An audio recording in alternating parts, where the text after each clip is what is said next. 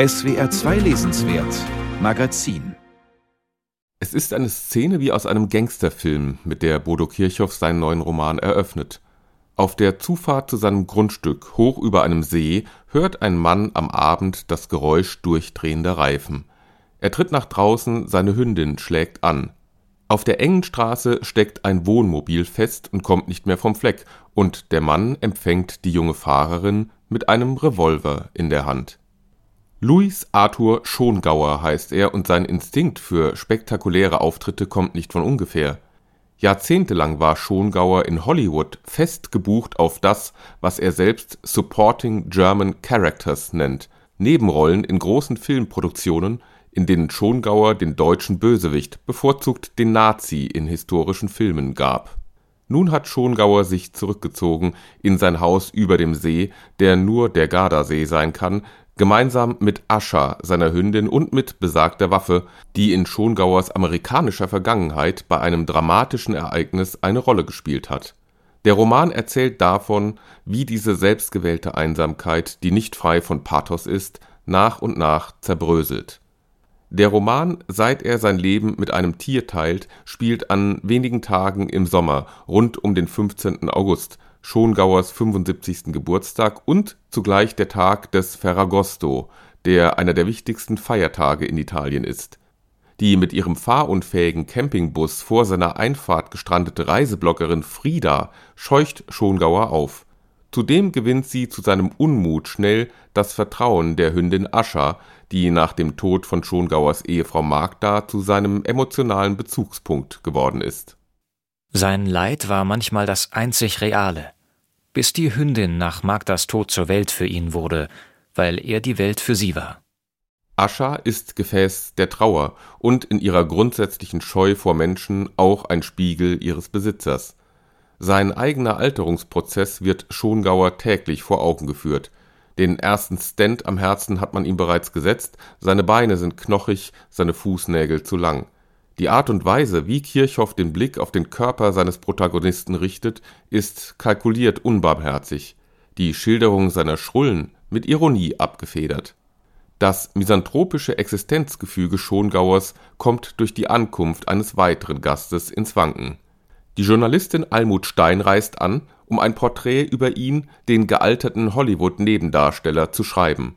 Zwischen Almut rund 25 Jahre jünger als er, und Schongauer entspinnt sich etwas, nichts Greifbares, nichts Ausgeführtes, schon gar nichts Schlüpfriges, aber etwas, das Schongauer Angst macht.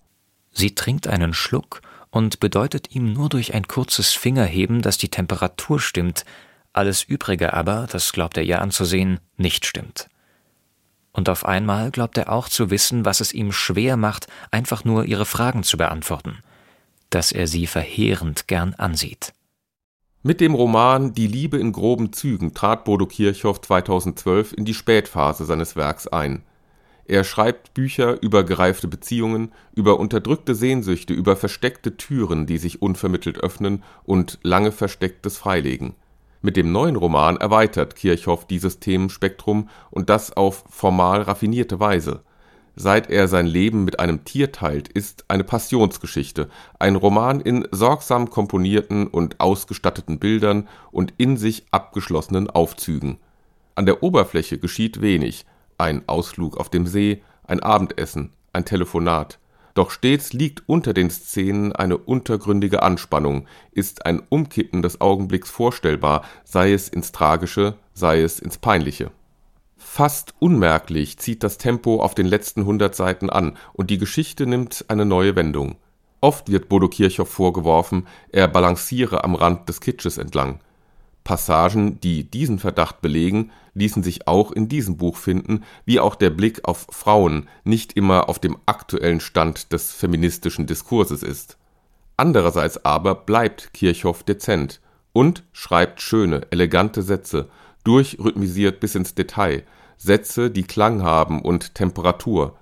So kann das tatsächlich nur er.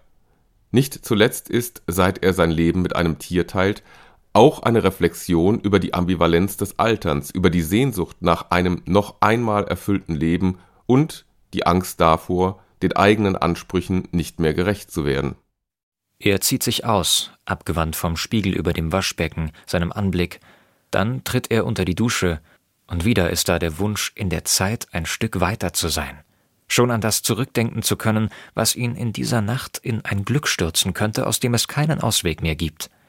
Er lässt kaltes Wasser über sich laufen, minutenlang, als könnte es ihn so auflösen wie den Schweiß auf seiner Haut, und im Abfluss verschwinden lassen. Man könnte dazu neigen, diesen Roman zu unterschätzen. Untergründig inszeniert Kirchhoff seine Hauptfigur als einen Mann mit durchaus zweifelhaftem Charakter. Doch das Ambiente und die eleganten Satzbögen tauchen Schongauers Abgründe in ein mildes, melancholisches Licht, ein Alterswerk mit Falltüren